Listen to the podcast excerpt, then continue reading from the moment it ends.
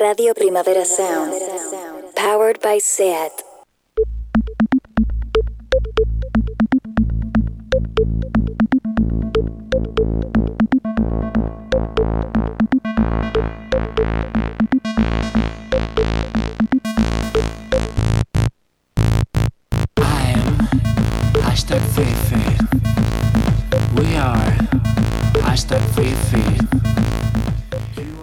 Bueno, bueno, bueno, bueno, bueno, bienvenidos todos a Queer Up Your Life en Radio Primavera Sound. Soy Albi, no Alvin con N, que el otro día mm, no paraban de repetírmelo. Alvin con N es el de las ardillas. Y sí, soy, hashtag Fifi, soy hashtag fu- fu- Fuch, no Butch. Somos diversas disidentes y hoy lo vamos a celebrar. Hoy hablaré poco o al menos menos, pero me rodearán muchas voces. Luego os cuento por qué. El hecho es que ahora mismo estoy solita en el estudio. Tengo que decir que Aleix me ha abandonado. Mi querida Aleix me dejó aquí y se fue a una isla griega. Ni que fuera ella Meryl Streep en Mamma Mía. Pero sí que nos ha mandado algunos audios en los que además podremos seguir pues, eh, su transcurso en este viaje de vuelta. Esto es lo que me decía. Hola Albi, ¿cómo estás? Hola a todas nuestras oyentas. Feliz orgullo a todo el mundo. Eh, como bien sabes, Albi, estoy en Grecia eh, trabajando. Estoy ahora en Atenas, eh, pero he estado unos días en la isla de Paros y nada, trabajando y disfrutando mucho, de decir, no me quejo. Business and pleasure. Ayer, ayer fue mi cumpleaños. El Día del Orgullo, 28 de junio, es también mi cumpleaños. He cumplido 30 años, como bien sabes también. Y, y nada, fantástico celebrarlo en una isla griega, la verdad. Renaciendo. Hablando de, de aniversarios, eh, el otro día me enteré, esto es muy fuerte, que han pasado ya 10 años de, de Born This Way, del disco de Lady Gaga. Born This Way cumple 10 años. ¿Te lo puedes creer? Yo no me lo creo. Y nada, eh, están haciendo una reedición con versiones de los hits del disco reinterpretados por artistas queer. Han salido ya tres temas, creo. Está Born This Way by Orville Peck, que es una preciosidad, la verdad. Y luego está eh, Big Freedia reinterpretando Judas. Y Mary the Night reinterpretada por Kylie Minogue, que esto es muy fuerte. Kylie, Min- Kylie Minogue es queer, no, no, pero es, pero es un icono marica, entonces cuenta como queer. Perfecto. Bueno, eh, no, Kylie no es queer. eh, y bueno, justamente hablaremos de esto, de, de estos eh, iconos maricas que, que siempre impregnan el orgullo y hoy nos quejaremos un poco de eso. Pero Kylie Minogue tenemos que decir en su defensa que aparte de ser majísima, bueno, nos imaginamos que lo es, eh, hizo lo mismo que Laura Pausini, que es que dijo que no se casaría hasta que en su país se aprobara pues, el, matrimonio entre mm, personas, bueno, el matrimonio homosexual. Así que, mira, es algo, no sé, algo, algo suma. Aleix se ha olvidado que hay otra persona ah, que ha versionado uno de los hits de Born This Way, así que vamos a empezar con esto, y es que Years and Years, Oli Alexander, la persona más mona de UK, ah, ha versionado The Age of Glory.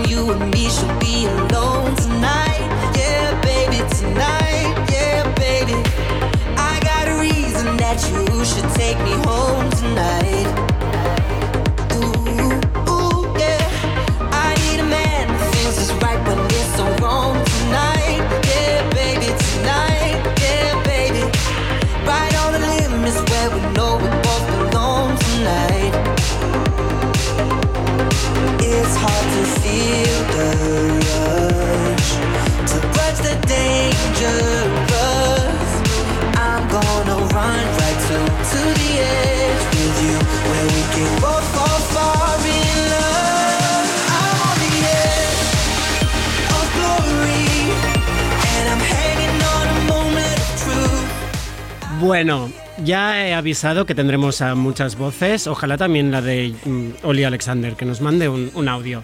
Bueno, muchas voces, muchísimas, pero os cuento por qué. Como decía, vamos a poner un poco de, de el interrogante, de poner duda en, en ciertas maneras de celebrar el orgullo. Aunque cuando escuchéis este programa, quizás haya terminado junio, es bastante probable, el mes del orgullo. Que es, ya sabéis, el único mes en el que podemos existir. Después, pues ya tenemos que volver a nuestras cuevitas. Ah, pero queríamos todavía, pues eso, denunciar algunas cositas. Concretamente, este año nos ha molestado especialmente ver cómo en playlist o, incluso en los conciertos de- del orgullo LGTBIQ, pues la representación real del colectivo era, digamos, am, sospechosa, incluso preocupante. Así que hoy nos vamos a hacer un homenaje de verdad. Vamos a dar voz a los artistas que deberían estar en todas estas playlists, que deberían actuar en todos estos conciertos y lo hemos hecho pidiendo a otros artistas del colectivo que nos manden sus quejas y también sus recomendaciones. Que nos recomienden artistas que creen que deberían estar eh, ocupando esas playlists, me, repito, y esos conciertos. Pero yo no me enrollo más, porque el primer audio que nos ha llegado es ya un statement como mm, Dios manda si es que existe Dios. Y, la de- y además es pues, pues, la denuncia que necesitamos y lo dice mucho mejor que yo. Estamos hablando de Chenta Chai, acá pi- em, puto chino maricón, y no lo puede decir más claro.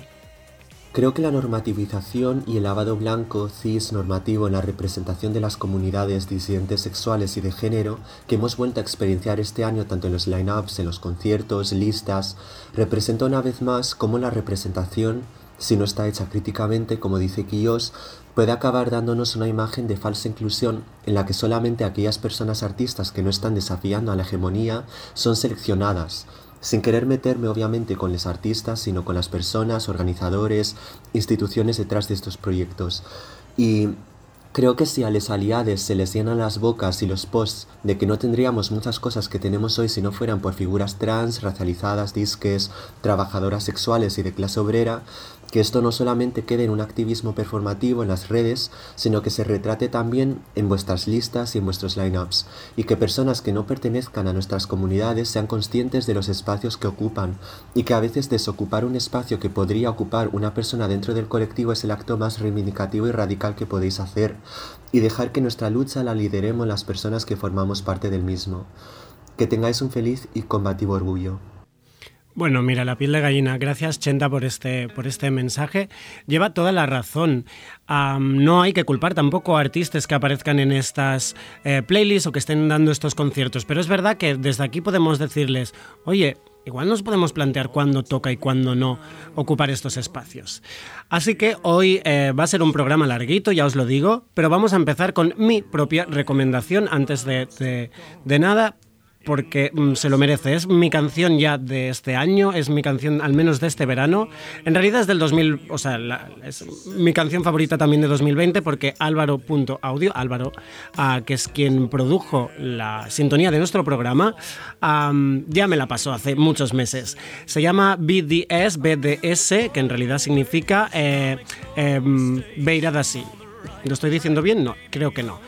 Ah, es una maravilla de folclore gallego electrónico y disfrutadla. Esto es Álvaro Audio.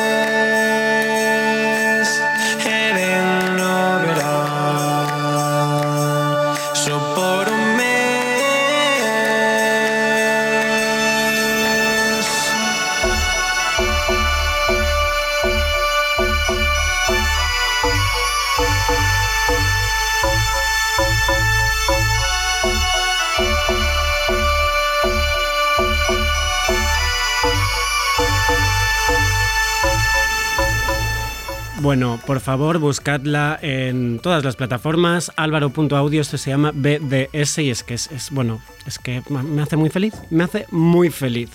Ahora vamos a dar paso al audio que nos mandaba Raki Ripper, que también estaba muy enfadada. De hecho, me tuvo que mandar un segundo audio porque me dijo, creo que me he puesto casi violenta, así que eh, te, te lo voy a, te lo voy a suavizar un poco. Raki, oye, hay que enfadarse, hay que enfadarse también, claro que sí. Esto es la recomendación y la queja de Raki Ripper.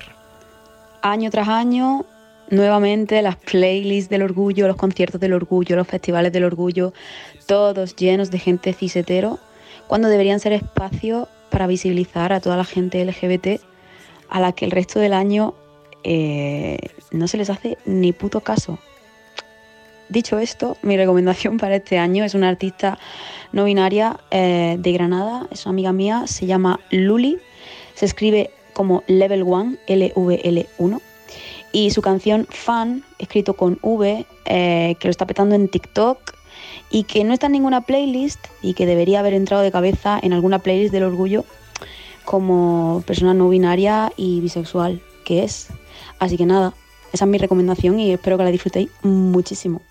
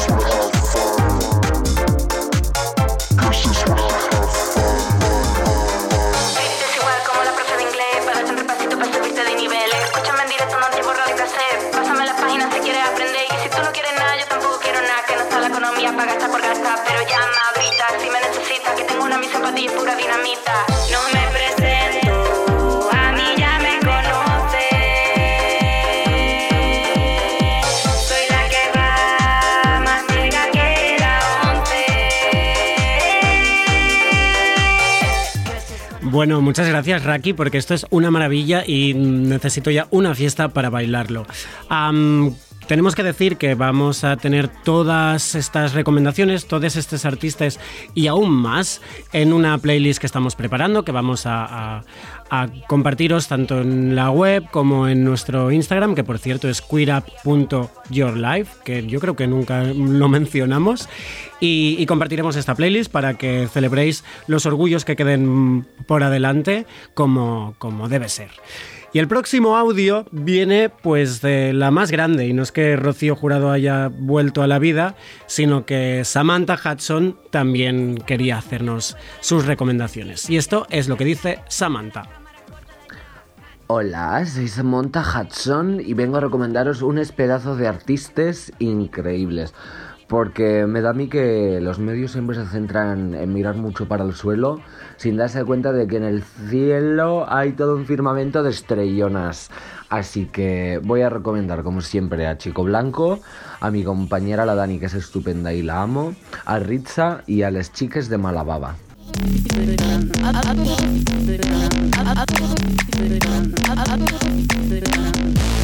One. And she looking at me like she's a pop star. Bet your mommy loves me cause I'm really nice.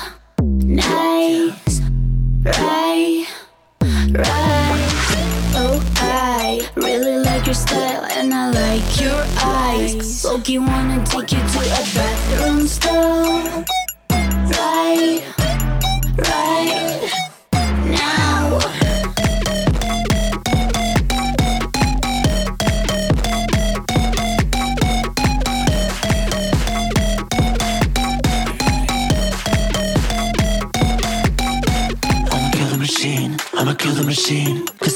Cause I'm caught in between, I'ma kill the machine. Gonna rip off the skin. Blue my nose and my teeth, I'ma kill the machine. With my voice and my beats, I'ma kill the machine. I will kill the machine. I'ma kill the machine. I'ma kill the machine, I'ma kill the machine Cause I'm caught in between, I'ma kill the machine On your Achilles heel, while I'm kissing your feet I'ma kill the machine, with my boys and my beads I'ma kill the machine, I will kill the machine I will kill the machine RPS.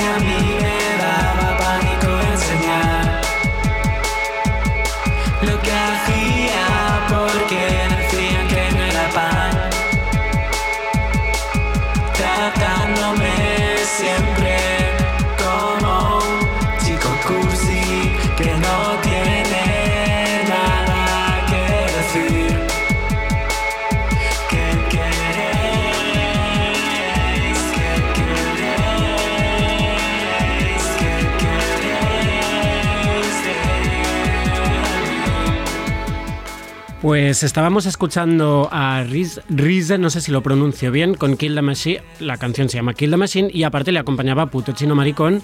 Y ahora escuchamos a Bonite con esta canción que creo que es mi favorita de su álbum debut, homónimo.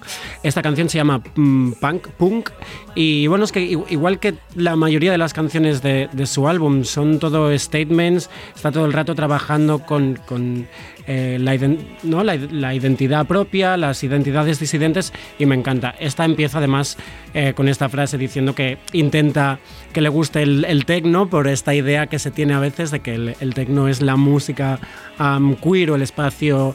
Bueno, en fin, que me encanta. Y Bonite también se ha sumado al carro y mm, nos ha mandado un audio. Eso es lo que nos, decía Edu Rubier.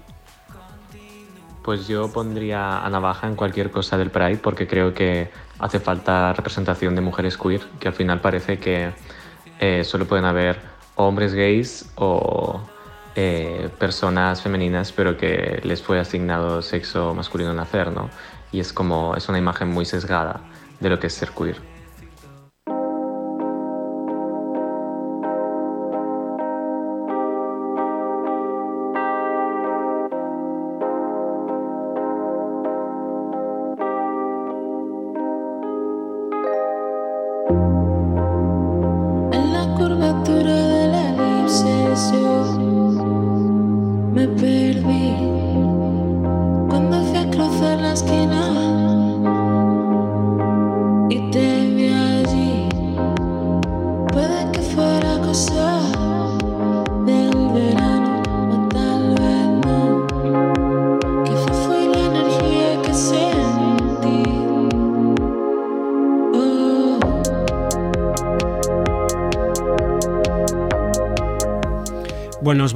Dando solo mm, píndulas, patitas píndulas de todas estas recomendaciones, porque si no, no terminaríamos nunca.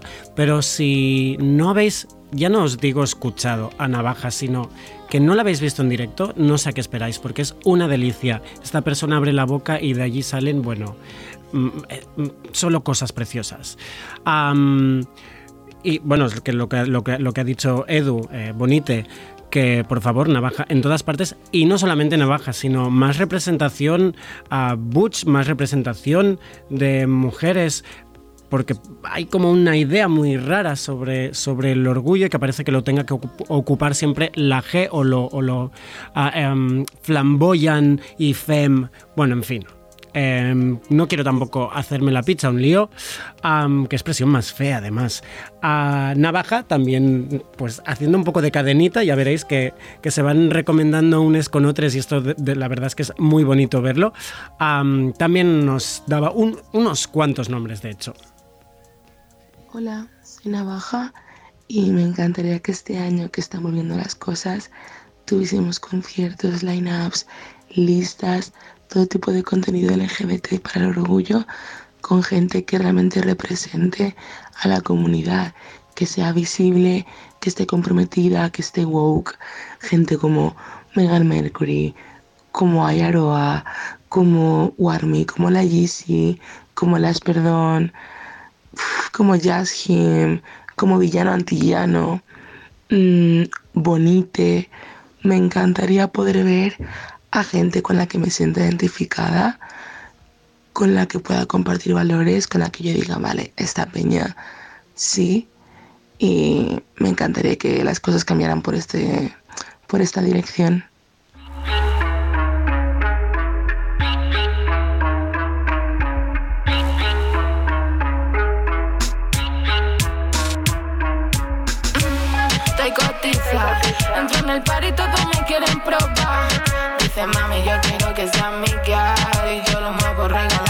Barra.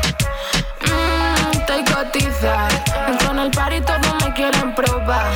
Dice mami, yo quiero que sea mi girl y yo lo muevo regalado en la barra.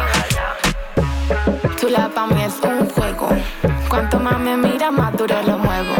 No te piques que no quiero con tu jevo. Papi, no es mi culpa que no te soltero, bitch. Soy pura gasolina. Tú y dura maleantosa y fina. Me gustan los tigres y las bacanitas. Y no jodo ni con baby ni pija. Y Toditos quieren saber cuál es el truco, cuál es la clave. Para clavarme bien duro después. Beats no hay truco, esto no es GTA. Pues esto es la Yeezy, una de las recomendaciones de Navaja. Am, he escuchado por ahí que dice me gustan les chiques. Claro que sí, a mí también, Yeezy. Bueno, eh, pues tenemos otro audio de Aleix, de nuestra compañera Aleix, que, que record- rec- recordad que estaba eh, en Atenas. A ver, qué, a ver qué nos dice. Oli de nuevo, eh, estoy en un metro, no sé cómo se oye esto, estoy de camino al aeropuerto de Atenas. Espero que me escuchéis bien. Recomendaciones de, este año, pues, pues mira, ya que estoy en Grecia, no podría ser de otra manera. Voy a recomendar a nuestra queridísima amiga Euripides and His Tragedies, obviamente. Y por otro lado, como sé que tú no lo vas a hacer, Albi, lo voy a hacer yo. Te voy a recomendar a ti eh, escuchar todo esa Albi, que acaba de sacar un EP fantástico. Eh, con una canción que es mi favorita, que es mm, una versión del poema Negra Sombra de Rosalía de Castro. Escuchadla todas porque es fantástica. Eh, anda, Albi, ponles la canción, ponles un trocito. Un besito.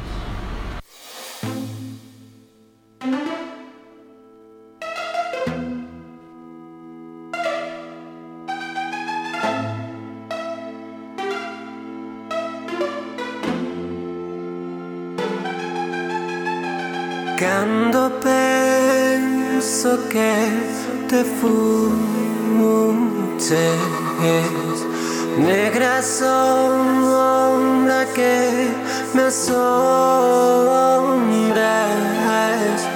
O perdón os meus cabezales Tornas facendo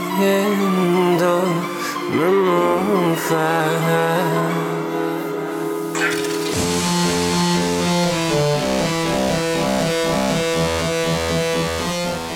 Bueno, ahora cuando dropea la, la parte más guay de la canción, os lo corto aquí, así me buscáis en Spotify.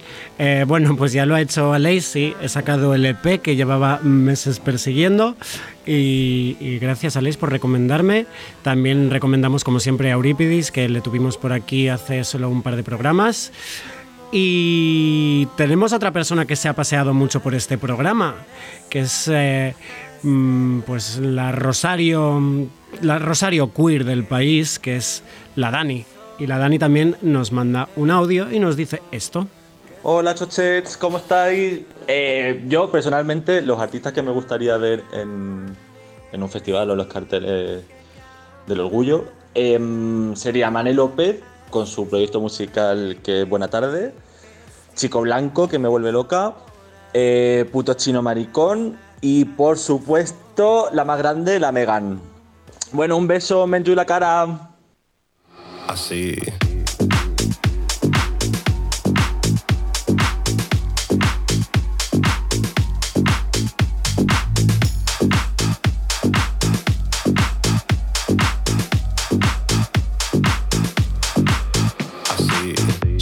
Chaval, no merezco un castigo. Seguir de after, bailando con mis amigos. Ya es por la mañana y seguimos todos vivos. Vamos a menear el cuerpo al son de este ritmo asesino.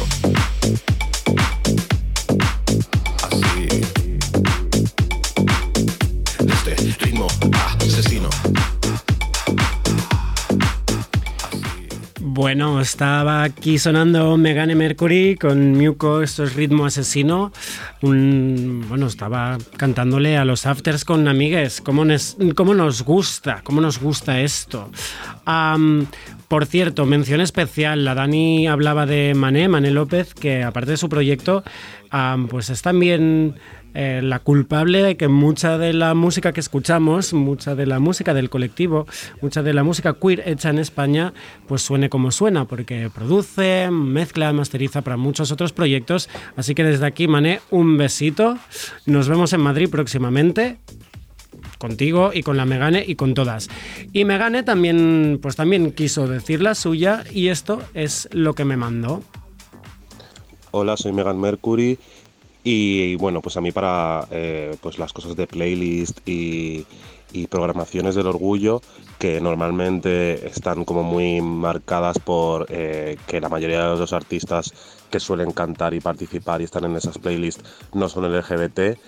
Me gustaría ver artistas pues como eh, Desire Marea, Ice Tumor, Mickey Blanco, mm, también pues a nivel nacional pues yo que sé, pues Stephen Please, Samantha Hudson, eh, Navaja, mm, creo que hay un montón de artistas LGBT, sobre todo ahora, eh, que están haciendo cosas muy guays a nivel nacional y que muchas veces en esas programaciones no tienen espacios cuando literalmente es una celebración que, nos pertenece y que es nuestra y considero muy importante la inclusión de artistas LGBT nacionales en las playlists y en los conciertos.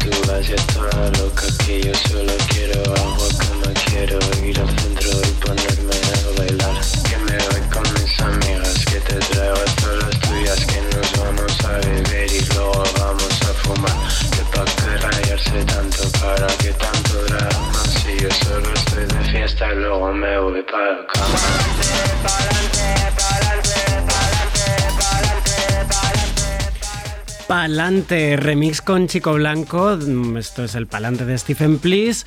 Chico Blanco, que además ya ha salido antes también por ahí. Mm, Creo que la Dani nos, eh, lo recomendaba, así que mira, ya está, un perfect match. A Stephen Please también le, he pedido pues cuál sería su recomendación y, mira, me ha traído un nombre que no conocía y que, oye, pues muchas gracias, Mm, muy eh, disfrutona esta, esta recomendación. Me callo ya, que lo diga Stephen Please. Hey, hola, soy Steven Please y quería recomendar para tanto playlists como conciertos, como cualquier cosa relacionada con orgullo, pues un artista que no es de España, pero sí que canta en español, que se llama Montero. Mm, hace canciones chulísimas y tiene una que se llama En mi habitación, que es increíble y me parece un temazo súper infravalorado. La tiene que escuchar todo el mundo, es divertidísima, es chulísima, es lo tiene todo.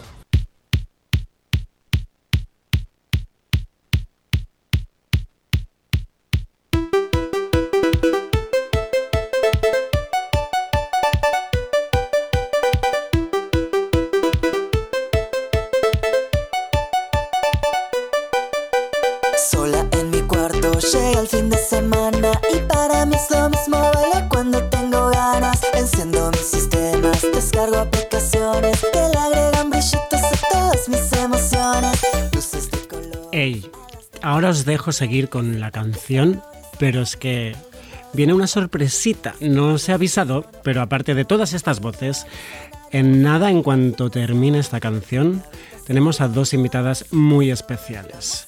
Así que... ah,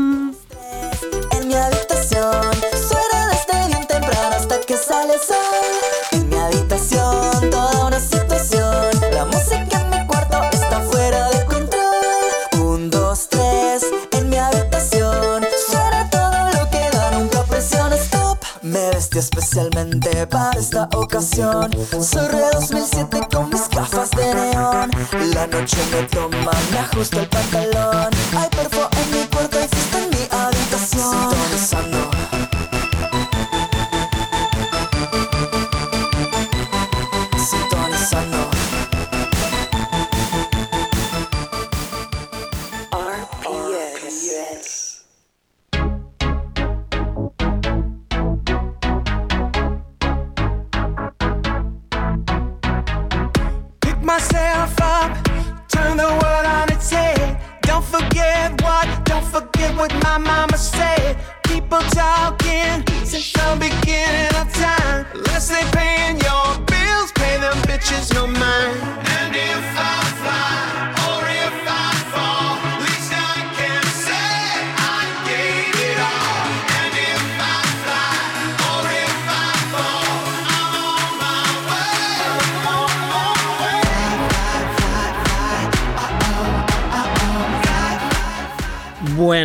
Señoroas, ahora sí, saludamos por un lado a, y lo voy a decir así, a mi manera, la Mariona Tarragona de Extremadura. Yo sé que quisiera que la llamara la Hannah Montana española, pero lo siento, a mí lo de Mariona Tarragona me encanta y casi te diría que perdiste una gran oportunidad ahí. Ah, podría también decir, eh, pues el García Vaquero de las drags, no sé, por ejemplo. Bueno, ahora sí, Arancha Castilla-La Mancha, bienvenida, ¿cómo estás? Hello, muchísimas gracias por esa gran introducción. Agradezco mucho la presentación y he de decir que sí, por lo menos por el resto de esta entrevista creo que seré Mariona Tarragona. Muy bien, merezco. pues mira, si, si te llamamos Mariona, es, es- va, va para ti. Oye, estás un poco nerviosa porque creo que después de esto te vas corriendo a... porque tienes un pregón, ni más ni menos, ya estamos a este nivel. Yes, tengo que volver a mi pueblo donde me pegaban palizas y me insultaban para decirles, yes, ahora soy maricón, sigo siendo maricón, pero ahora llevo peluca. Y Uh, soy famosa, Así que no me podéis pegar. claro, porque saldrán todos los periódicos. Pues eh, felicidades por ese pregón y Muchas espero gracias. que vaya muy bien, que no haya piedras ni puños. Que hay puños que sean buenos. Vale, que sea. Vale, sí, nos hemos entendido. Am, también nos acompaña por aquí alguien que, que siempre dirá que va hecha un cuadro, pero yo diría más bien que siempre va hecha un pincel. Desde Valencia, Ugacio Crujiente, ¿cómo estás, querida?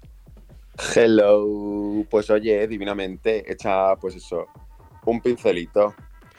Vigila que para ti también tengo otro nombre. Este no es mío, pero ayer leí en Twitter de una de las personas que más me hace reír que dijo: Hogaza crujiente concepto de pan diferente. ¿Nos y no me comí ni un colín. Y no te te comiste ni un colín. Bueno, pues eh, chicas, chiques, ahora sí, la primera pregunta que siempre hacemos aquí, indispensable, es ¿qué pronombres usamos? Yo en mi caso Sí. me es indiferente, femenino, masculino o neutro. Vale. No pasa nada. Y por aquí, Ugacio crujiente, pronombres indiferentes. ¿Y Arantxa? yo, yo prefiero utilizar pronombres femeninos o neutros, los que queráis. Muy bien, pues así lo haremos. Vamos a empezar por el principio. ¿Qué os llevó a hacer drag? ¿Vale? ¿Qué- y, y- y de qué manera nació vuestro alter ego y vuestro nombre? Arancha. Pues en mi caso, a ver, obviamente todo viene de cuando yo tenía siete añitos y nadie de mi pueblo quería juntarse conmigo porque yo era pues el maricón del grupo y si no pues les Ujú. hacían bullying también, entonces yo me tenía que quedar en casa por las tardes y mi abuela compró el paquete del Canal Plus donde venía Disney Channel y empezó una serie de una, una chica que llevaba una doble vida que se llamaba Hannah Montana y yo dije, yo también quiero ponerme una peluca rubia y fingir que soy otra persona, ser una superestrella y tener otra vida. Entonces, pues a lo tonto, pues eso se queda en tu cerebro instalado. Yo fui creciendo y de repente un día estudié comunicación visual, estudié cine y me dijeron, tienes que hacer un trabajo sobre una serie que harías. Y yo dije, pues haría una parodia de Hannah Montana a la española, Arancha Castilla-La Mancha. Claro. Ay, Y de bien. repente ahí como que se me iluminaron la, la bombillita que tengo en la cabeza que se ilumina una vez al año, pues ese año tocó esa y, y me di cuenta de que Arancha Castilla-La Mancha pues era yo, era, era lo que me tocaba hacer, vivir esa doble vida, vivir esa ese de mm, estudiante en la universidad de día y luego por las noches superestrella. Porque ya eres una superestrella. Y Ugacio, en tu, en tu caso, ¿cómo nació? Pues en mi caso nació en el. O sea, claro, yo eh, trabajaba y me dedicaba, me dedicaba a, a la ilustración. Y toda la parte de creación de personajes, incluso creación de vestuario, era algo que a mí me llamaba muchísimo la atención. Y era algo que, pues, flipaba con ello. Y luego, a través de. Pues una vez descubres el programa, que en mi caso yo lo voy a decir así, yo fui a, a través de- del programa de, de Drag Race, pues descubres como que a lo mejor esas ideas que tú dices se quedan aquí en el dibujo, puedes llevarlas a cabo y llevarlas a, a otra historia. Y dices, hostia, esto mola. Entonces luego ya a partir de, de que yo ya eh, trabajaba en la, eh, como diseñador gráfico de discotecas en, aquí en Valencia. Pues a partir de estar en las oficinas, pues surgió de que pues de vez en cuando me pinté y de vez en cuando o sea, tenía alguna idea y me dijeron, eh, oye, ¿te apetece currar de, de esto durante los findes y tal? Y yo, pues vamos a probar para adelante. Claro. Fui ahí surgiendo y claro, de, de un primer intento a intentar llevarlo a un drag más, muy entre comillas, típico, que sería a lo mejor algo más femenino, eh, con, una, con más a lo belleza, peluca larga y tal, pero no me moló nada. Y de hecho, la primera vez ni, ni siquiera me llegué a poner la peluca, o sea, es que no me, no me veía. Y, y claro, probando, pues eh, surgió también, por ejemplo, yo la primera vez que, que vi más mi rollo crujiente fue que a la discoteca trajimos a Milk y yo me hice un maquillaje Ah. inspirado en ella. Entonces hice un rollo, pues intentando simular alguno de esos maquillajes más artísticos y ahí vi todo el filón, en plan de, esto es lo mío. Vale, que me quedó como el culo, fui mejorando, pero fue como de donde podía partir. Practice makes perfect. Mira, os iba a preguntar por los referentes, pero claro, ya ha salido por aquí Hannah Diamond, ay, Hannah Diamond, Hannah Montana, eh, también tenemos a, a Milk, pero hay otros referentes que, que inspiren vuestro drag o vuestras personas. No, para nada. Claro que sí. yo, yo creo que no es secreto para nadie. No, yo- a ver, sorpréndenos. una de mis mayores inspiraciones en el mundo es em, Trixie Mattel. Es sorpresa, yo lo sé. Súper sorpresa. No, pero al fin y al cabo, para mí una de mis mayores inspiraciones, y de hecho van, van unidas las tres, y es bastante obvio, pero tanto Trixie Mattel como Dolly Parton, como Barbie en sí, han Mm. sido tres inspiraciones, porque a Dolly la conocí porque es la tía de De Miley. Miley, que es Hannah Montana, no nos olvidemos, por si alguien lo había olvidado. es su madrina en la vida sí. real, entonces yo la conocí por eso. Y Barbie, obviamente, desde pequeño, viendo las Barbies, mis padres, gracias a lo que sea que hay en su cabeza, me decidieron comprármelas cuando yo las pedía. Yo pedía la Barbie Blanca Nieves y me la daban, la Barbie Sirenita y me la daban. Entonces, y la- es- esas tres personas, o bueno, personas, Barbie, sí, eh, llamémosle personas, es una presencia. Eh, son tres personas que al fin y al cabo tenían un poco la vida que yo quería de persona de pueblo pequeño que se va a una gran ciudad y se convierte en una estrella y, y toda esa estética de super rubia y demás ha sido como un gran referente para mí para encontrar ese, ese huequito Mm. para poder ser yo y crecer. Yo creo que han sido uno de mis grandes referentes. Y otro que la gente, así como cómica yo, tiene gracia que diga cómica, dado mi paso por Drag Race. Pero eh, como cómica, otro de mis mayores referentes, sobre todo en España, es Eva H., que la verdad es que es una grandísima No sé por qué me cómica. yo me estaba esperando Lina Morgan. También, la verdad. eh, la verdad que sí. Que me veía, me- mi abuela me ponía todas sus películas. Pero Eva H ha sido como en, en la comedia en España, es mi Mm. mayor referente. Y creo que así por los dos lados son como el lado estético y, el- y drag, y luego ya el lado de la comedia, que es lo que yo más hago. Mm. Esos son mis mayores referentes. Ugacio, en tu caso tenemos más gente. Sí, en el caso de la comedia es Arancha Castilla-La Mancha. porque, porque hago muchísima gracia. Eh, bueno, eh, no, de verdad. Eh, en mi caso, evidentemente, a mí me transmitió muchísimo Sasha Velour y el, el la vez que hicieron la pasarela Club Kid. Es que, claro, yo, a mí, el mundo drag me venía un poco de nuevas cuando empecé a seguir el programa y lo, a- y lo pillé en la temporada 7-8, y luego ya me puse al día, evidentemente, porque fue la viciada máxima. Y la pasarela Club Kid eh, me presentó ese concepto que yo no conocía. Claro. Y yo ya a partir de di el look de Sasha y dije, eh, flipando, y claro, ya te, puse, te pones a buscar qué es ser Club Kid, entonces ya ves como otra rama del drag de, que, de la que tú, de la que vamos, que yo vi ahí que dije, Bueno, y que era liter- literalmente lo literalmente lo que hacías porque mm, nos estabas contando que empezaste en los clubes, por lo tanto no hay otra definición que ser club que kid. así nació. Claro. Entonces, pues Sasa y todo el movimiento Club Kid para Mm. mí es súper referente, pero también, evidentemente, como no soy pesada ni nada, el mundo pictórico también eh, cojo mucho, mucho referente. No cojo tanto de Picasso, porque Picasso era una persona de mierda que la gente deje de Gracias, Picasso dilo. porque Muy bien. eh, no, no iba a hacer un Picasso en la pasarela porque ese señor no necesita más visibilidad.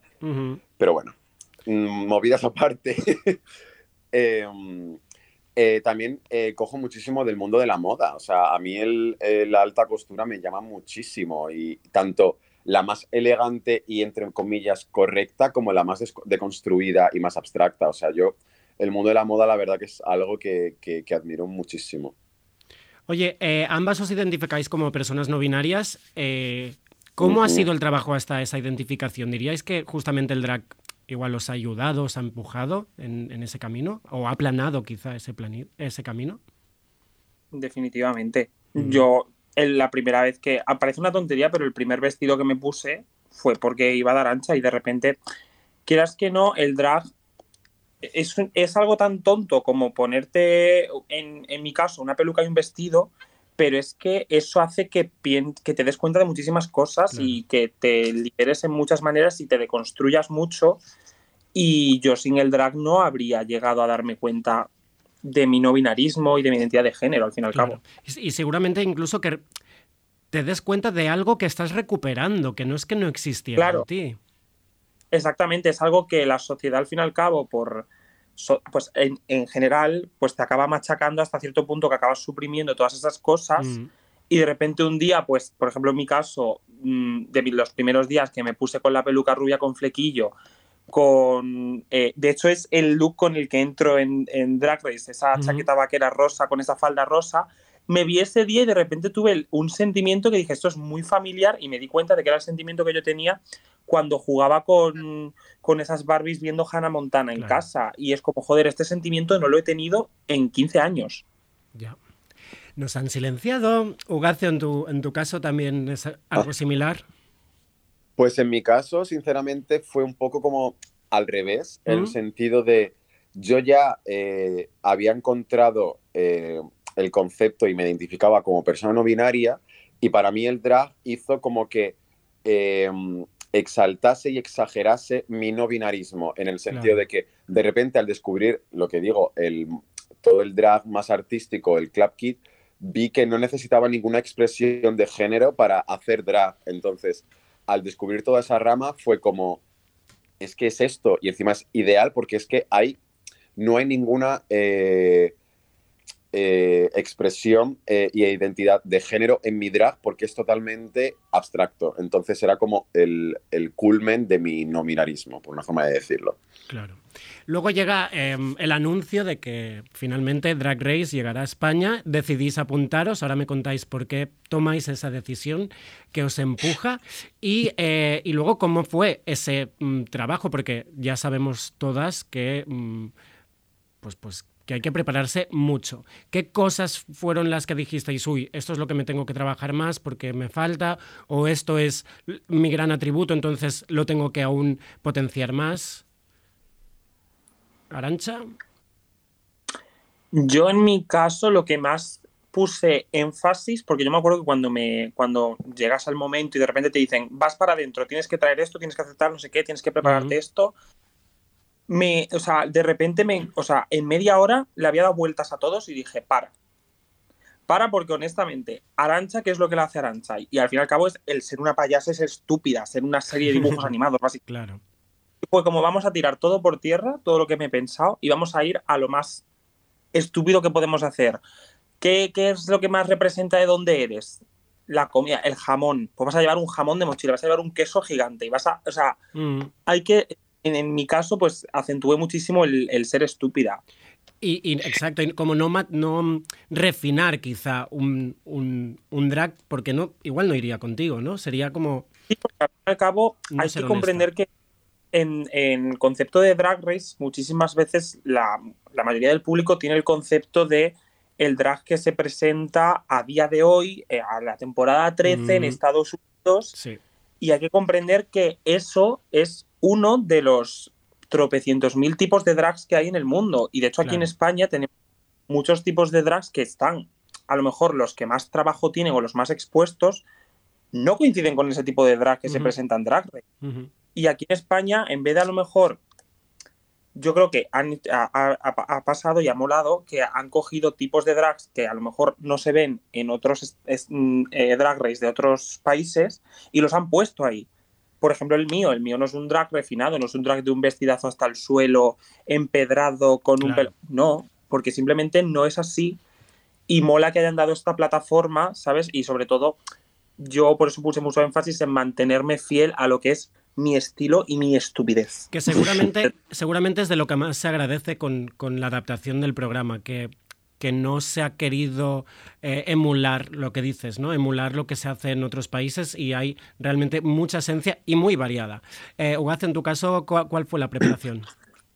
Pues a ver, yo en mi caso, claro, yo, so- yo era muy consciente que mi fuerte es el visual y que me Mm. tenía que preparar unas pasarelas potentes. Claro. Entonces yo trabajé mucho, como ya he ido mencionando semana a semana, explicando cada look, yo los conceptos de todos mis vestuarios los he trabajado mucho. O sea, yo cuando me, a mí me confirmaron y me mandaron todas las categorías, yo estuve una semana entera solo diseñando, en Mm. plan de no, no, Arancha pone los ojos solo en para sacar blanco. todas las ideas. Entonces, ahí fue evidentemente mi prioridad. Que mm, cabe decir que tomé clases de improvisación, pero claro, allí con el estrés, esas clases se fueron Claro, a la caca. todo se en va. plan de.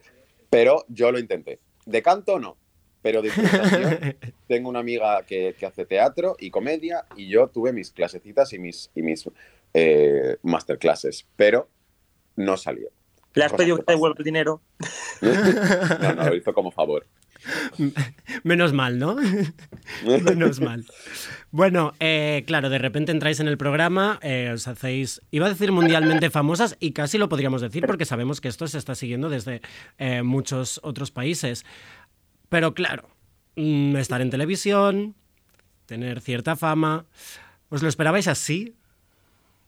¿O ha sido un poco un Pues a ver, yo, yo en mi caso, o sea, evidentemente siempre dices, ¡buah, qué guay! Va a tener muchísima visibilidad porque, Ujú. claro, ya llevan otras franquicias muchos años o incluso pocos, pero aún así han tenido bastante repercusión que dices, guay, vamos a tener bastante visibilidad. Pero claro, al no ser una, eh, eh, un país de habla inglesa, Ujú. siempre queda como la duda de decir, ¿va a tener esto un boom internacional o se va a quedar en España como tal? Eh, pero claro, nos olvidamos que tenemos toda Latinoamérica que habla Claro, mm, claro, español que estaban deseando. y, y luego el poder de los subtítulos, que ya era hora de Sí. que eh, a la gente que no habla inglés le toque leer un poco de subtítulos Ujú. y, enten- y no entender el Snatch Game, ¿vale? Ujú. Que hay para.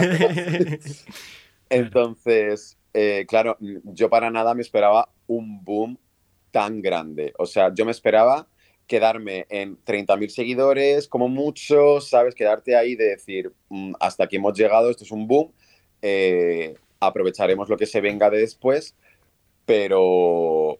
Y, y ya está. Claro. Pero ha sido mucho más. Y de hecho, ambas habéis recibido mucho amor, pero también mucho hate. ¿Cómo estáis gestionando esto? ¿Os, os han dado herramientas? ¿Os habéis puesto en contacto con, pues, igual, figuras públicas para que os aconsejen? Eh, a ver, el, el hate es difícil de gestionar, sobre todo cuando al fin y al cabo nosotras, eh, por cómo funciona el programa, somos, además, encima nosotras dos, yo creo que a lo mejor éramos de las menos conocidas, porque tampoco Mm. éramos muchas conocidas del cast, Mm. conocidas, porque al fin y al cabo Killer, Puppy, sí que es verdad que a lo mejor Vulcano tienen un renombre, pero nosotras éramos poco conocidas y nosotras en cuestión de mm, una semana pasamos de, pues eso, mm, 2.000, 3.000 seguidores a de repente eh, 58.000 Claro. y, de y de repente, claro, te llegan 50.000 mensajes de los cuales la mitad son hate y son mensajes de odio y cuesta mucho aprender a gestionarlo, sobre todo cuando, cuando muchos de ellos ya no es que sea un no me gusta tu vestido, es em, ojalá verte por la calle y pegarte una paliza. Claro, es que eso, eso quería decir, ¿no? La, iba a decir la fina línea que hay entre opinar o, pues, sea, todo el mundo puede tener su criterio, que no diremos que uno es mejor o, peor, y puede decidir que lo que ha visto hoy en, en el programa no le ha gustado, no le ha parecido suficiente. Incluso puedes comparar sabiendo que lo que estás haciendo es no comparar esas dos personas, sino eh, eh, un resultado para una prueba concreta. Y ya está. Exacto, sí. Eso, no, hasta aquí bien. Pero ¿qué pasa Sí. cuando se sobrepasa la barrera y atacas a la persona que hay detrás? Y haces incluso un perseguimiento. Sí, yo personalmente, además, a mí, por ejemplo, una de las cosas, los mensajes que más han dolido, ya no es un te voy a pegar una paliza, que los hay, muchos, sino la gente que invalida todo tu trabajo, al fin y al cabo, porque nosotras, las 10 que estamos ahí dentro, bueno, y todo el equipo, Supreme, los jueces, hemos hecho un trabajazo para crear este programa y que durante las próximas ocho semanas eh, tengáis un programa de calidad y disfrutéis y, y lo viváis y que la gente invalide todo tu trabajo y diga que tu- todo tu trabajo es una mierda es difícil de sobrellevar. Yo la verdad es que con, he tenido la suerte de que ha habido gente a mi alrededor que me ha ayudado mucho, por ejemplo Ugacio que está aquí, y, y también figuras públicas que se han acercado y, y me han ayudado mucho. Los Javis y Ana Lokin y Suprema han estado también muy a mi lado en todo esto. Yo creo que también nosotras, entre nosotras, hemos intentado, las 10, Cuidaros. intentado por lo menos estar pendientes unas de las otras y cuidarnos mucho. Pues mira, os he prometido antes una, una sorpresa. Tenéis un mensaje ni más ni menos que de la Reina de España. No estamos hablando naturalmente de Leticia, aunque mm, pues también viste muy bien, de hecho mejor que mm, la Reina Leticia. Y tenemos un mensajito de Samantha Hudson. Soy yo otra vez. Bueno, esta vez vengo a daros un consejito sin pretensiones porque sé que os estáis enfrentando a un linchamiento en las redes cada vez que sale un programa. Así que, bueno, eh, a mí me funciona mucho pensar que soy la mejor del mundo y que soy estupenda y que el resto se equivoca, ¿no? Pero a veces es verdad que es inevitable hacer algo de autocrítica y pensar si los mensajes que estás leyendo tendrán razón, ¿no? Incluso llegas a interiorizarlos. Bueno, mm, yo creo que cuando la guapa señala al cielo, la que vale la pena mira al cielo y la que no vale la pena mira el dedo. Entonces, vosotras pasad y si leéis algo que digáis, pero este sinvergüenza tarambana, balarrasa y disoluto, ¿qué está diciendo? Entonces pensad que, que ese comentario ya no vale la pena, porque viene de una persona que no vale la pena. Entonces, a ti si te para un señor en la calle que es un imbécil y te dice algo, ¿tú lo escuchas?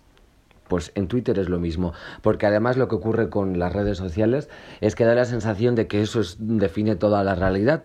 Y es mentira, porque luego la gente que está a favor vuestra y que os quiere pone algún comentario, pero normalmente lo que hace es scroll down, like y ya está. En cambio, la gente que es hater, o sea, ser hater es un trabajo a tiempo completo y se va a pasar las 24 horas escribiendo comentarios feos solo para haceros de menos, porque aprovechan la mínima oportunidad que alguien famoso o alguien conocido dice un comentario que a lo mejor se resbala un poco para ser mezquinos con una justificación. Así que no les hagáis caso, que sois chulísimas y os amo. Un besazo del baricoque.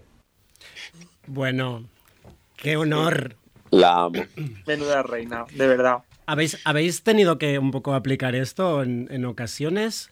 Porque Por claro, supuesto. también os hemos visto que en Twitter, eh, cosa que también se agradece, habéis, habéis utilizado vuestras redes para eh, responder o para un poco mm, pues mm, dar vuestra, vuestra parte, ¿no? Y sobre todo para, para avisar que, que os están haciendo daño. Es que yo creo que ese es el problema, que la gente no es consciente, fíjate lo, la- la- lo que es lo que te voy a decir, pero la gente no es consciente de que somos personas, que tenemos sentimientos y de que al fin y al cabo tus mensajes nos llegan. Claro. Y de hecho me hace mucha gracia porque es que la de veces que ha soltado este speech Samantha en mis mensajes, porque es otra de las personas también que ha estado súper pendiente y súper apoyando y es súper importante eh, hacer estos, tener tus momentos de autocrítica por los mensajes que te llegan, pero también es súper importante poder decir, mira, que os den, ¿sabes? Y ser consciente de esta persona me está insultando, ¿qué le pasa a esta persona como para que tome su tiempo para venir a insultarnos a nosotras por mm, estar en televisión haciendo el gilipollas con una peluca puesta? Ya, ya.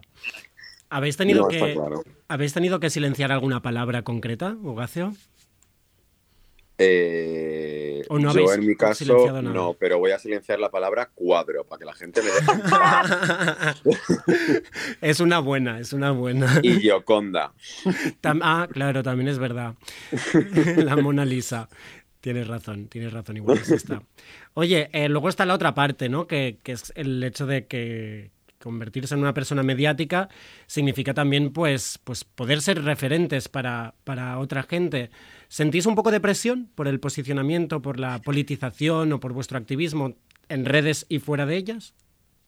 Yo, en mi caso, eh, también es, este tema es algo que he tenido que también trabajar eh, mentalmente en el sentido de no me voy a cargar con ninguna responsabilidad Claro.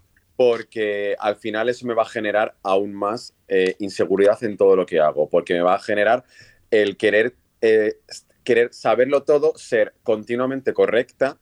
Y yo no soy así, yo me he centrado en mostrar mi realidad, Mm. validar mi realidad en la que eh, si por suerte o tal cualquier persona se identifica, pues que lo, que lo vea, pero que no lo tome como referente literal porque cada uno tiene una situación y un background totalmente diferente. Bueno, es que Entonces di- yo claro. no puedo responsabilizarme de, de- de cómo puedo eh, eh, transmitir y hacer sentir a la gente.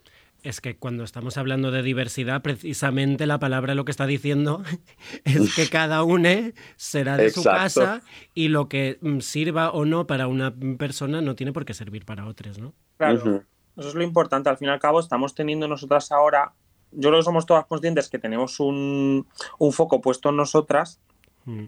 y yo creo que nos lo estamos tomando como no voy a ser yo la voz de todo un grupo porque es imposible. Ahora, si yo cuento mi historia, la mía, que es mía, Mm. y probablemente nadie más haya vivido todo lo que yo he vivido, pero sí que puede ayudar a que cada vez más historias se escuchen y se compartan. Y eso al fin y al cabo es lo que acaba haciendo que nos, que nos conozcan, a la- sobre todo a las personas del colectivo, y en nuestro caso personas no binarias, que este año ha sido la primera vez, por ejemplo, que en el, en el orgullo en, dentro del ministerio y tal se ha hablado de personas no binarias. Sí, sí, sí. Bueno, eh, aún así tenéis como ganas de bajaros del escenario, saltar del escenario y igual pues meteros en proyectos que tengan más que ver con, con- un posicionamiento eh, activista, mm, trabajar igual con jóvenes LGTBI. ¿Tenéis ganas de también probaros en otros escenarios? Cuando has dicho saltar del escenario me he pensado en crowdsurf- crowdsurfing y he dicho, quiero. Sí, eso sí que lo quieres. Vacunen para poder hacerlo. Claro. A ver, eh, es lo, lo guay del programa y demostrar ahora mismo el drag como se está mostrando, que Mm. es llevable a mucho más allá del escenario y que podemos hacer y mostrar muchísimas más cosas. Entonces, evidentemente hay ganas de, de hacer y, y yo pues que me encanta hablar y, y sentirme eh, empoderada con mi voz, pues eh, sí que me gusta y me encantaría poder ayudar eh, a gente que tenga a lo mejor una situación menos privilegiada o que está en, en sus momentos de, de- de duda. Es que es algo que, que me encantaría lanzar, al igual que al igual que quiero trabajar en moda y trabajar en arte, también quiero trabajar en, en- en seres humanos, me refiero. Claro. Bueno, vamos con la penúltima pregunta y, y tiene que ver con soñar con la idea de que haya una posible próxima edición de Drag Race España. Eh, ¿Tenéis drags nacionales que, pues, que igual sigáis o admiréis, que, que deseáis que estuvieran próximamente en, en Drag Race España? Samantha Hudson. Yo Bueno. quiero que, que quiten a todo el mundo y que Samantha Hudson lo presente, lo juzgue y concurse. Eso estaría, eso estaría muy bien. Además es que es súper capaz, porque mm, es que Sí. hasta te, mm, mm, te pondría una voz para cada, para cada uno de los roles, o sea que está clarísimo. Yo he de decir que me gustaría muchísimo ver a alguna de mis hermanas de Drag Race, sobre todo Diamante. Creo que Diamante Mary Brown podía ser una muy buena futura ganadora de Drag Race España. Y, también me gustaría ver a muchas, en España tenemos a muchas eh, drag queens que son eh, chicas trans, chicas cis, y tenemos a muchísimos drag kings con mucho talento Mira, y mira, muchos tipos de... Me, me- me- se me ha puesto la piel un poco de gallina, porque es algo que, que- que- que exigimos ya no en, en el formato España, sino en, Sí. en Drag Race en general, ¿no? No sé si eso va a pasar algún día, pero... Creo, creo que España tiene, tiene, nunca mejor dicho, los cojones Mm. para poder... Esto lo vamos a poner en el formato Drag Race. Ojalá. Y yo creo que puede pasar. Venga, nos Confío. quedamos, nos quedamos con, con esta promesa casi de Arancha. Y vamos con la última pregunta que la va a lanzar eh, mi compi Aleix, que hoy no está aquí, pero que siempre se la preguntamos a todas las invitadas. Hola de nuevo. Estoy ya llegando al aeropuerto de Atenas. Ya mismo cojo el avión de vuelta. Eh, esta es la última pregunta que siempre hacemos a todas nuestras invitadas. Que la pregunta es, ¿qué es ser queer para ti? Esta pregunta estoy pensando que sería muy bonito mm, que hiciéramos un recopilatorio de todas las respuestas que tenemos, porque tenemos tantas, sería como un especial orgullo muy bonito. Eh, el año que viene lo hacemos. Venga, un besito. Pues sí, ya llevamos varios programas, de hecho creo que este es el número 20, así que ten- tenemos más de 20 respuestas de qué es ser queer. Pero ahora nos toca la vuestra. ¿Quién empieza? Madre mía. La tesis. el- eh, vamos, la, la- Eh, pues para mí, eh, yo podría decir que ser queer es ser eh, libre, o sea, entender la libertad de una manera mucho más plena. Y pues eso, pues para mí una, una persona queer es cualquier persona que se sale de la cis heteronorma. Que pueda haber gays que no son queer, eso es muy importante. Porque Está, está lleno, de hecho está lleno. Está llenísimo. que, no, que no es eso, es salirte de la cis heteronorma, no ser mariconilla. Em, porque conlleva muchas cosas, conlleva una, un- una presencia eh, política en la que eh, somos visibles y nuestra visibilidad es un peligro para nosotros. Entonces, eh, hasta que este peligro no, no desaparezca, pues seguiremos siendo como somos, totalmente libres. Qué bonito. Aplausos, aplausos, Arancha está Me- aplaudiendo. Me lo estoy. Está aplaudiendo todo. un poco Dumbledore, ¿eh? bueno, Arancha, te toca. Yo creo que la clave la ha dado Gacio. Para mí ser queer es, es ser una persona que por existir rompes las normas. Las normas establecidas Mm. socialmente, de lo que es correcto y de lo que no es correcto. No matar a nadie. Eso no, eso Es- no entra en ser queer. Lo- socialmente está es- como esto es lo que debe ser. Si tú al existir estás rompiendo esas normas, eres queer y además es súper bonito porque las normas, si están ahí, son para romperlas. Re- recuerdo, las normas sociales, normas sociales, no las leyes, Sí, sí, sí. pero que también hay leyes que hay que romper, pero cuando no tienes dinero tienes que hacer drag y necesitas un vestido. Ahí ya, bueno, la ley la puede romper un poquito, pero no, es muy importante recordar eso, que, que también que somos muy importantes y que no hay que sentirse mal porque al fin y al cabo muchas veces estas normas las tenemos instaladas tan instaladas en la cabeza que nos sentimos mal por ser nosotros mismos y no. Está bien romper esas normas. Muy bien, muy bonito, chicas. tata. Muchísimas gracias por esta conversación. Eh, espero que, que haya mucha vida de Ugaceo y Arancha después del programa. Sabemos que va a ser así. Ya está, ya está pasando. Esperemos. Ya está pasando. Ya está pasando. Así que un beso y nos vamos a despedir con, pues mira, con Samantha que, que nos mandaba este mensajito y con otra de las grandes travestis de este país que es La Prohibida. Esto es Disco Jetlag, que espera un momento, Arancha, tú sales en el vídeo. Sí que salgo. Claro. Pues nada, con esto nos despedimos y muchas gracias por estar aquí. Un beso enorme. Gracias a vosotros. Chao. Chao. Llevo una eternidad sin parar de bailar, sin mirar atrás. Solo puedo pensar en seguir el compás. Se me pasa el tiempo lento, lento, lento, lento. Da un acelerón y enseguida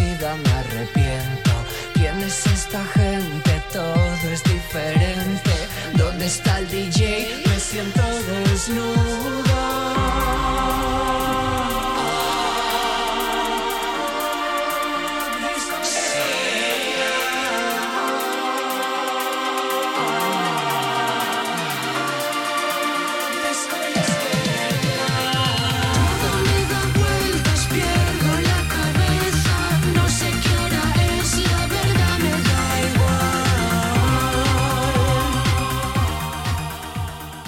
Estás, escuchando, Radio Primavera Sound. RPS. Pues aquí seguimos, después de esta charleta con Ugacio y Arancha, que ya os aviso, dentro de un rato tenemos otra conversación, pero no os voy a decir con quién. Así que seguimos y seguimos con estos audios que he ido pidiendo para que nos recomienden a pues, artistas que deberían estar en las playlists y en los conciertos del orgullo LGTBIQ. Y oye, no solamente eso, en los conciertos y en las playlists todo el año. Que quede edit. Ahora vamos con una persona, en este caso uh, no hablamos de un artista musical, es una persona que es de la familia, es de también le tenemos en Radio Primavera Sound y es Marginas. Para quien no conozca todavía, que me parecería imposible, su podcast móvil cartera Klaus, queda desde aquí recomendadísimo. Yo creo que además ya lo habíamos hecho desde, desde Queer Up Your Life, pero para quien no lo sepa, en este podcast, que además son capitulitos cortísimos, pero graciosísimos, interesantísimos. Lo que, lo que hizo Mars es que durante 12 meses, un poco 12 meses, 12 causas, pero era en este caso su causa. Empezó a hormonarse y eh, con, con, testosterona para transitar hacia, hacia hombre trans y eh, pues dijo, mira, como iré notando el cambio de mi voz, quiero que eso también, eh, todos estos procesos queden plasmados en un, en un podcast. Por favor, desde aquí, si no lo habéis escuchado, id ya. Está en catalán, pero es que además lo tenéis doblado también al español, así que no hay excusa. Y ahora sí, esta és la recomendació de Marginas. Jo crec que mos mereixem un concert d'un conjunt que és d'aquí de Barcelona, que, que el tenim super a prop, ve de Collserola. És un conjunt feminista i queer format per tres persones no binàries que combina música, performance i drag. Són les Mari Carmen i, i vos recoman molt el seu tema Me se sale el huevo de la falda, que té un nom bastant visual de lo difícil que és encaixar en els rols de gènere i lo alliberador que és no dissimular que és impossible encaixar-hi. That a man, man or a woman, woman, woman, woman, woman, woman, woman. Ese, ese, ese, ese, ese, ese, ese, ese, ese, ese me dejas tranquila. No horno pa' pollos, no horno pa' pollo soy, no horno pa' pollo, no horno pa' pollo soy, no horno pa' pollo, no horno pa' pollo soy, no horno pa' pollo, no horno pa' pollo soy. Te extraña mi falda, mi uña, mi barba, mi make mi cara. What's your problem? Chandal, tacones y oro. Chandal, tacones y oro. Chandal, tacones y oro. Papi, ven que te como el morro. Me se sale el huevo de la falda. Me se sale el huevo de la falda. Me se sale el huevo de la falda. Es que ni comedia me se agarra. Me se sale el huevo de la falda. Me se sale el huevo de la falda. Me se sale el huevo de la falda. Es que ni comedia me se agarra. Estoy to guapa, to flama. Bueno, estos son las Mari Carmen, que además este, este mismo... No, en 2020 presentaban finalmente Compose Your Agenda, su, su primer álbum, con 11 cancionazas. Y vamos con otra persona de la familia, de la familia RPS, de la familia de Radio Primavera Sound. En este caso le pedí a Ana Polo del, del programa Oye Polo, que por cierto, para que quien aún no lo tenga claro, Ana Polo oye Sherman, ¿sí? Pues Ana Polo también tenía unas cuantas cosas que decir, unas cuantas quejas y unas cuantas recomendaciones. Hola, soy Ana Polo y a mí en este mes de junio, el mes del orgullo, el único mes en el que se puede luchar a favor de las personas LGTBI porque ya se sabe que el resto pues cae un poco en saco roto y, no queda tan bien lo de apuntarse la medalla, ¿no? Si eres una marca. Pues a mí en este mes me gustaría, sobre todo, encontrar representación del colectivo, ¿no? Pues me gustaría que en los actos se programaran conciertos de artistas que realmente son LGTBI. Ya ves tú qué cosas tengo, ¿eh? ¿Cómo somos? pues no sé, un concierto de cariño, de ginebras, de puto chino maricón. Incluso lo que realmente me haría muchísima ilusión sería un, concierto de Taylor Swift donde nos confirmara que efectivamente es mínimo bisexual. Esto sería lo que a mí me encantaría. Bueno, eh, os podéis imaginar eh, la risa que me hizo este, este audio cuando, cuando lo recibí, estaba en el bus. Um, sí, queremos, queremos que pase esto. El, el, las bolleras piden por favor que Taylor Swift se pronuncie.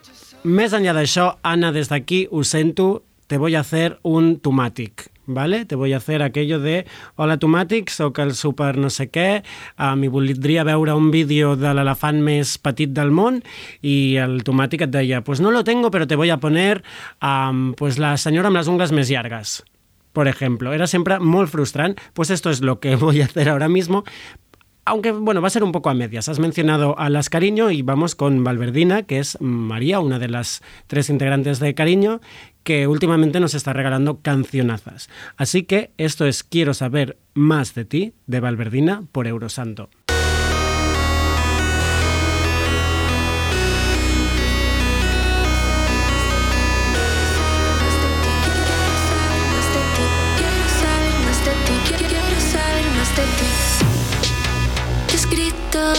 Una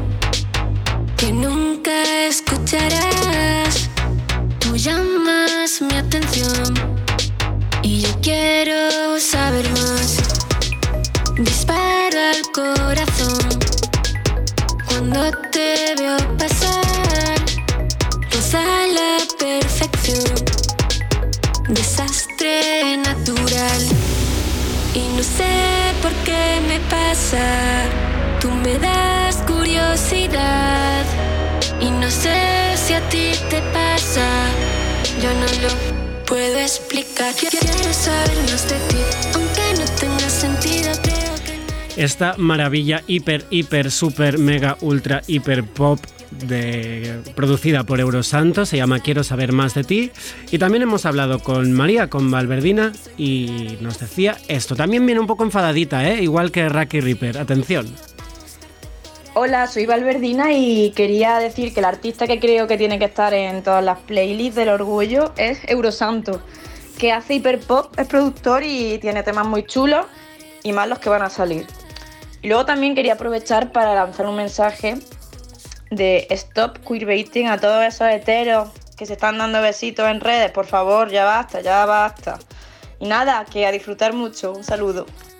Bueno, eh, estuvimos hablando un rato después de esto con María. Estamos un poco hartas de todo este queerbaiting. Ah, me pasó el vídeo al que se refería. Yo pensé también en Paul Grange y Mark Seguí. Mira, basta, basta de esta gente. Parad ya. Parad ya. Nosotras nos pegan por eso. Y vosotras os estáis aprovechando de esa imagen, de esas actitudes. Pro, pro, que pase por un discurso de verdad por dentro.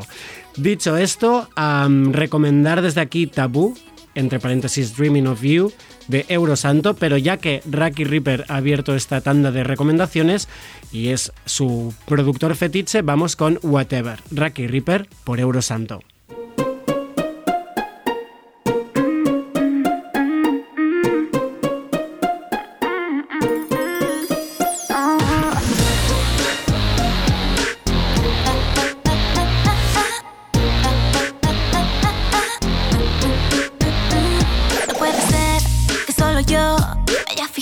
Mirada y en tu forma de bailar.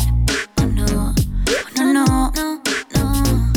Puede ser que solo yo sepa tu nombre y seguidores Instagram. No puede ser.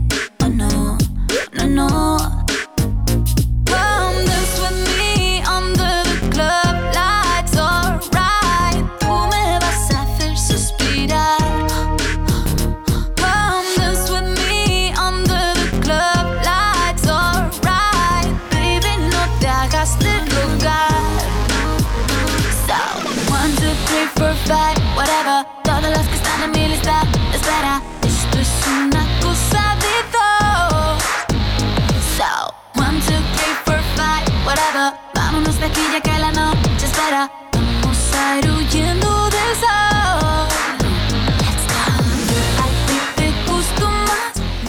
Bueno, es que vaya fantasía, esto es, eh, bueno, esto me lleva al, pues al 2000, los mejores momentos de, de Max Martin. Bueno, también hemos hablado, ya que nos lo recomendaban, con Alberto Eurosanto, el audio más corto que nos han mandado. También te lo agradezco porque si no aquí no terminaríamos nunca. Con lo que me enrollo yo, gracias Alberto, pues mm, por sintetizarlo todo. Esta es la recomendación de Eurosanto. Hello, soy Eurosanto y mi recomendación para Radio Primavera Sound es María sí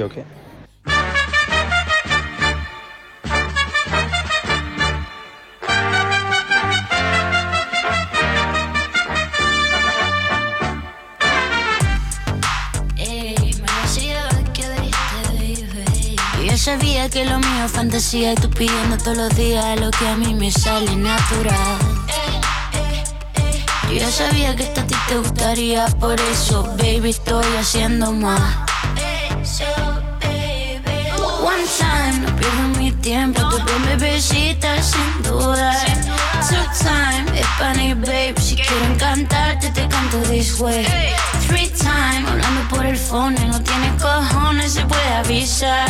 Four time, que sucia la la, yo estoy toreando, yo soy mi high. Bueno, pues aquí tenemos, ten- tenemos a María Sioque. Esto es Four Times, acaba de salir del hornito y además ha sido el propio Alberto Eurosanto quien ha producido esto justo junto a Pedro Ladroga. Y ahora no se retiren, que dirían en la radio más tradicional, porque tenemos una entrevista más, como, como os he prometido, una charleta más. Otra persona que también, otra travesti, otra drag que también se ha hecho mediática o aún más mediática las últimas semanas. Pero no os voy a decir todavía eh, su nombre, os lo va a decir Freddie Mercury desde, pues desde la tumba, supongo.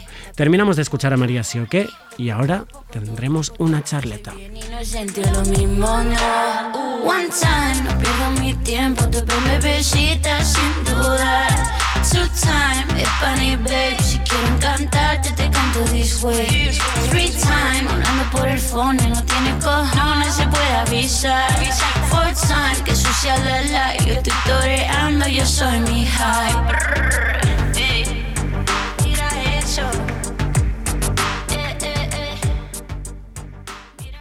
RPS.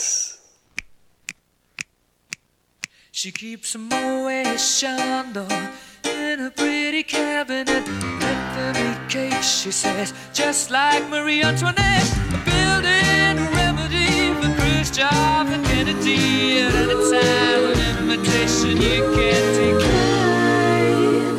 Caviar and cigarettes, well She's a killer queen. No, no es casualidad. Efectivamente, nuestra siguiente invitada coge el nombre de esta canción de Queen. Su vida se divide entre eh, las urgencias, donde trabaja como médico, no estamos hablando de Meredith Grey, lo siento, ah, y el drag, el escenario. Ella es Killer Queen, bienvenida. Hello, hello, hello. Bueno, bueno, bueno. Esto ha sido como un recuerdo del pasado, escuchar esta canción cuando yo la canté en el musical en el que empecé. Ha sido como, madre mía, no os la voy a cantar porque si no los oyentes se van a, se van a todos. Pero, pero sí, ha sido como una regresión al pasado muy guay. Claro, es que eh, yo pues ya me, ya me olía que podía haber allí un, un link, ¿no? Con esta canción, pero es que efectivamente he estado, he estado leyendo y, y tu inicio en el drag, de hecho, viene de una parroquia. Bueno, bueno, sí, sí. eh, viene de un grupo de catequistas Wow. eh, que éramos, eh, que empezamos a hacer teatro. Imagínate. Esto es, esto es fuerte. ¿Y qué ha pasado con toda esa fe? O esos, esos, esas creencias, ¿están allí? Eh, ¿Quieres que te suelte un, así como en plan titular? Sí, por ejemplo. Me pusieron de patitas a la calle por ser drag queen. Claro, mira, mira, pretends to be shocked. ¿eh? No me sorprende nada. No te lo podías esperar, ¿verdad? Cómo No. iba a, a girar esta serie de acontecimientos. Para nada. Bueno, eh, pues oye, mm, me, parece, me parece un inicio de biografía para, para tu futura eh, autobiografía fantástico. ¿eh? Que, que Killer Queen naciera de, de un grupo teatral de, de catequesis. Bueno, y de ¿Verdad? repente, Drag Race España. ¿Cómo se lleva pues pasar de, de- de este grupo eh, de catequesis de repente a ser una drag mediática en este país? bueno, la verdad que el tema es que esto ha ido progresivamente. No, Claro, como no, no, sí. Me he saltado unos pasitos yo. no, no fue rollo hacer like a- como Madonna, like a virgin y salir a- y salir luego cantando like a prayer, no. Eh, pues la verdad que ha sido muy guay porque al final una de las cosas que más me impulsó a mí a hacer hacer drag es fue drag race entonces Claro. claro, de repente poder estar en, en, en el lugar donde empezaste, eh, viendo a esa gente, pues es como cumplir un sueño. Entonces yo estaba, bueno, como si estuviera en Disneylandia, mientras Claro. estaba allí dentro. Totalmente. Es que es verdad que también es el, formato un poco los últimos 12 años nos ha, nos ha educado a todas en el, en el arte del drag. Eh, ya hemos visto que algunos de tus tweets en los que te posicionas mm, pues abiertamente en temas de política y de, y de sociedad y de derechos del colectivo, pues han traído cola, no han gustado a todo el mundo. ¿Cómo llevas eso?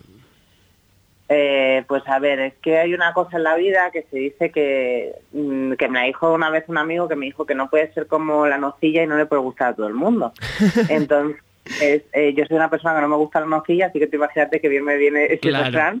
Eh, y eso, entonces, pues al final, yo creo que obviamente lo fácil es quedarse en un mensaje blanco en la vida que ni sea ni frío ni calor y así no te ganas enemistades, pero es que si no nos posicionamos en esta vida, algo mal estamos haciendo y más nosotros como colectivo. Claro, si no, es que no, tampoco avanzaríamos.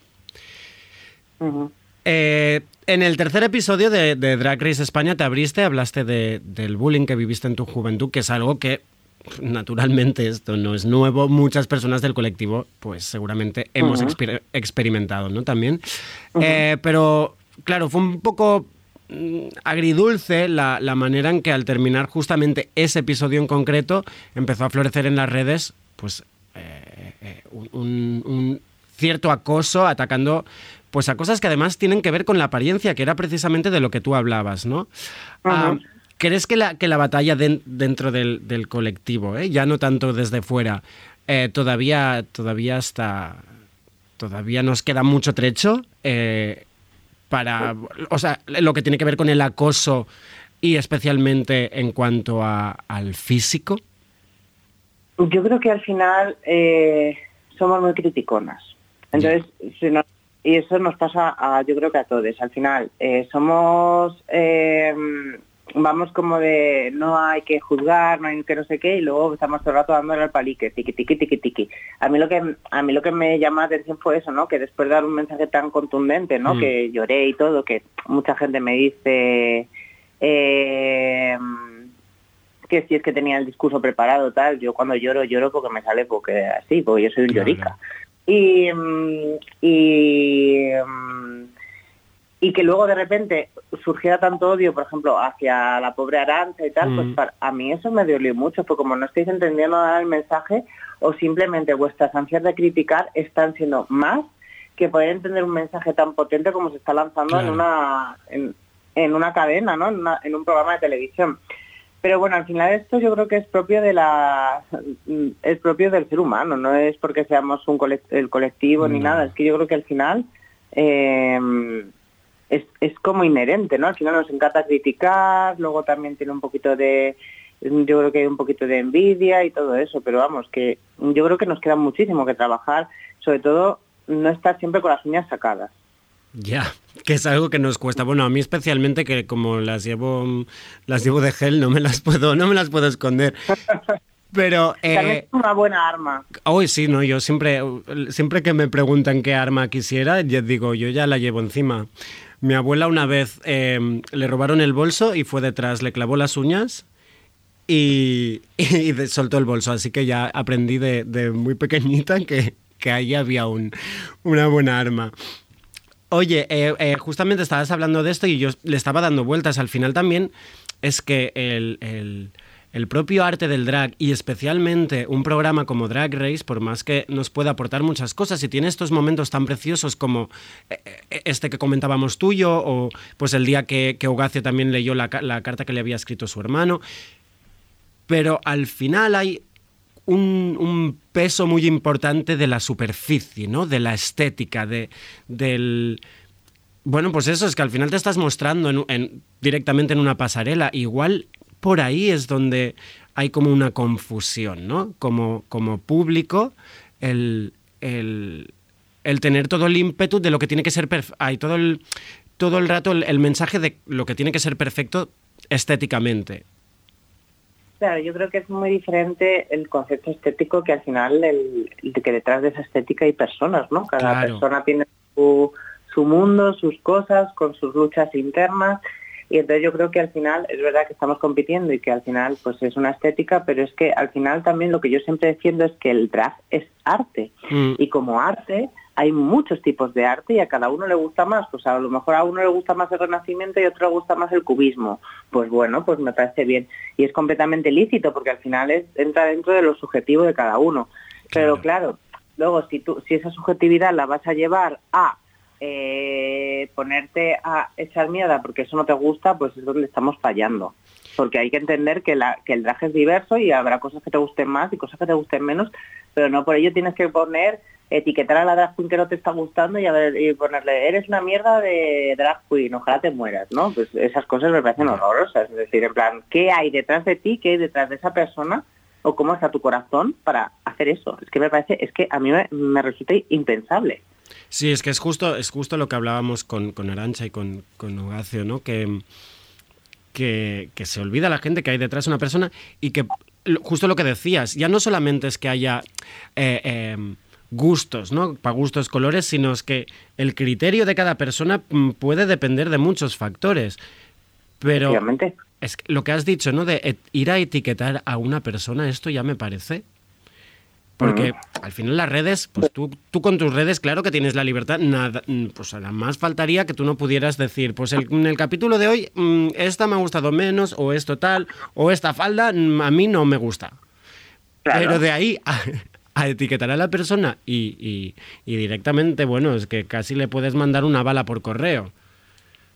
Sí, sí, no, efectivamente. Es que al final eh, mm, parece como que... A mí lo que más me llama la atención es qué te lleva a hacer eso, ¿no? Es decir, ¿qué es lo que tienes dentro Ya. para que te lleve a hacer esto? Pues un corazón podridito. Pues probablemente. Desgraciadamente si yo- muchas veces es eso, ¿no? A, mí- a mí la verdad que es que me, me parece eso, que que qué triste, ¿no? Es tu vida como para tener que hacer eso. Hmm. Sí. Y No. más en redes, ¿no? Como que igual tú tienes mucho odio y te vas a tomar a una caña con, con tus amigas y sacas ese odio. Bueno, pues mira, igual es la manera. Pero hacerlo en Claro, redes, que ya es la, ya la más, cosa de quiero exponerlo. Mm. No, no, o, o que folles más, ¿sabes? En plan, que follar ayuda mucho, el sexo ayuda a crear tensiones, eh, eh, generar lazos entre personas. O baila, o baila en tu casa, que también te ayudará mucho. Hazte un lip sync for your life en tu casa, Claro. pero por favor, Claro. deja de, de echar hate contra gente que no se lo merece. Nadie se merece el hate, obviamente. Pero, coño, que hay gente que está dando ahí su máximo por entretenerte. Es decir, pues puedes, obviamente no te va a gustar, porque, porque lo que decía antes, no somos la nocilla. Pero bueno, mm, con respeto a todos, es decir, a mí si me das una crítica constructiva, yo te la cojo y probablemente la, la aplique. Pero claro, si vas a ir en plan mm, de crítica destructiva, pues cariño, mm, no. No. No, no, no. Oye, una pregunta muy absurda, pero si no te si tú no eres la nocilla, ¿qué, qué producto de la- qué snack de merienda eres? Eh, ay, qué snack de merienda soy. Bueno, de desayunar. fritas de bolsa me encantan. Es decir, tengo un problema con las patatas fritas de, de- y Vale. sobre todo con las leyes, las se pueden decir marcas. Ah, sí, tú dilo. Mm, Ah, vale, pues con las leyes grumet, estas que son duritas. bueno, Vale, sí. Las, las típicas de bolsa negra y, y, y dorada, ¿no? Que cuando ponen algo sí. negro y dorado ya, ya vale tres veces lo- el precio y, y el sabor es deluxe. Y encima te ponen te ponen gourmet, gourmet y tú ya piensas que ya eres ahí alguien súper especial. Total, total.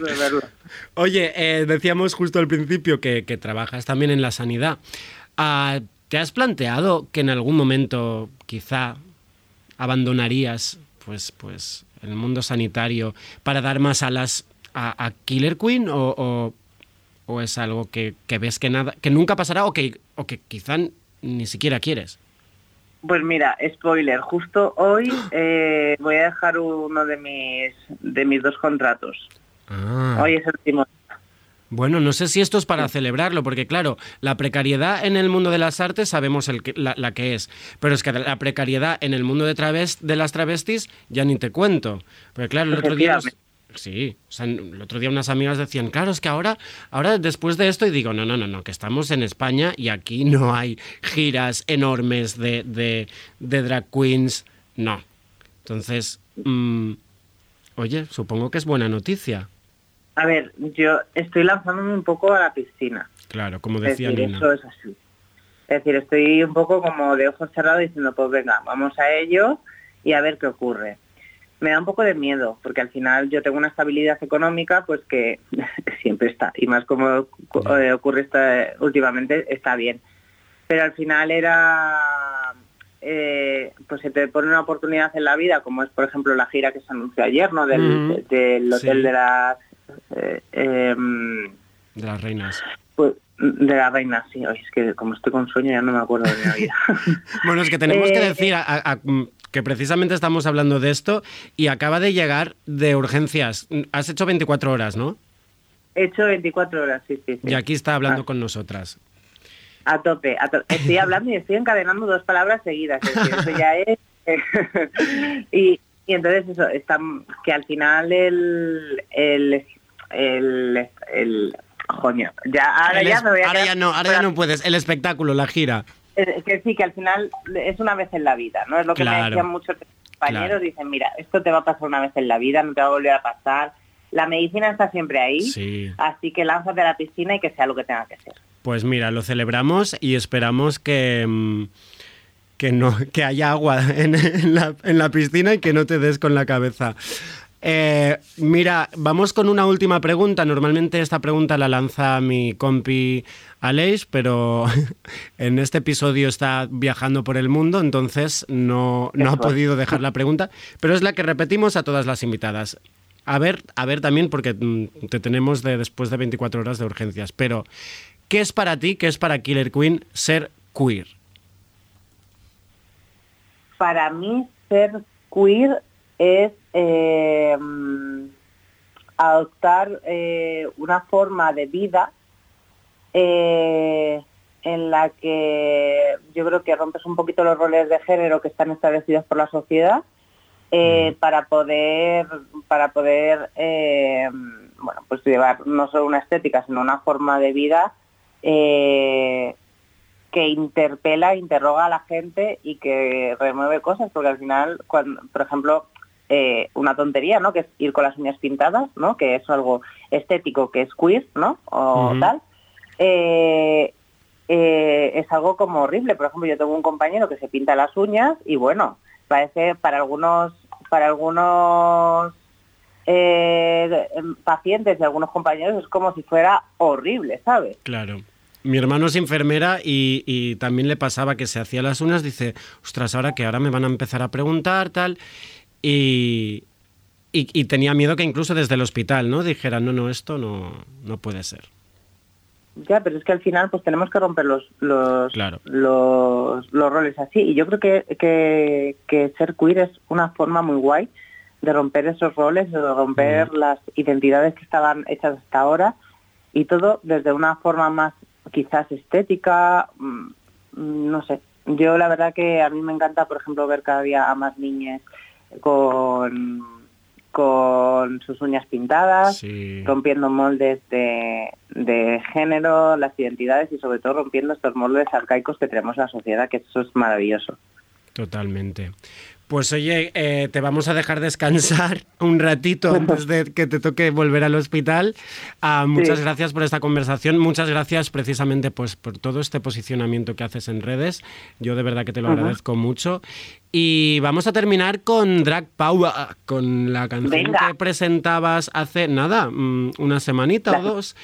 Y, y además estaba, yo te estaba preguntando off mic por esta portada en la que eh, aparecéis, a ver, que tengo que contar, seis personas, eh, cada una con un color de, de la bandera arcoiris. Am, y, y cuéntame, ¿cómo, ¿por qué decidiste y quién son estas personas? Pues mira, eh, tú ya sabes que, bueno, yo trabajo mucho con, con mi amigo RBN, que es Ariel Rec, ¿no? Que hemos Ujú. hecho varios juntas y tal. Y, mm, y a mí me... Y, y siempre me está diciendo, tienes que sacar un single. Y yo, que no voy a sacar un single, que yo canto muy bien. Que que sacar un single. Y dice, bueno, pues si vamos a sacar un single, vamos a sacar un single que sea empoderamiento. Claro. Digo, porque a mí el drag me empodera, por lo cual quiero que la gente descubra el poder del drag, que el drag se empodere, que escuchen esta canción y digan, con mis dos cojones voy a salir a la calle sin que me importe lo que digan de mí y me voy a empoderar. Y entonces pues ahí empezó y dijimos, ¿cómo, qué es la estética de Killer Queen o qué le gusta a Killer Queen? Y dijimos los superhéroes. Entonces dijimos, pues vamos a crear este mundo futurista con estas superheroínas drag y vamos a mostrar los diferentes tipos de drag que hay y las diferentes realidades que tenemos dentro del colectivo. Entonces, eh, cada uno de esos personajes es una representa una identidad. Por ejemplo, Ariel representa a las personas queer. eh, eh, Clash, que es el, es el Power, el Drag Ranger naranja, como los he llamado, Mm. que representa a las personas trans eh, y racializadas.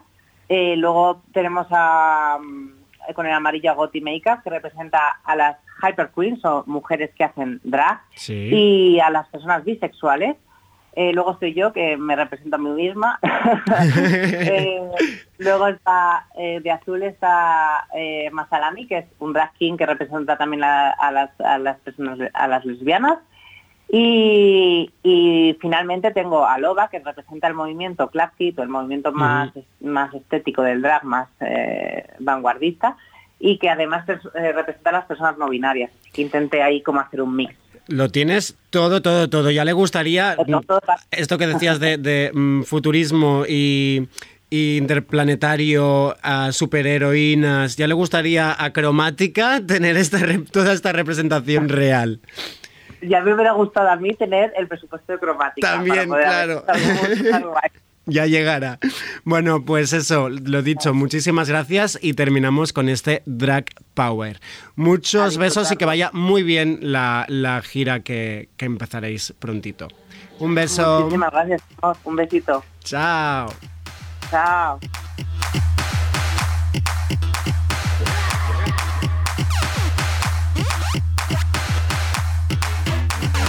Killer Queen.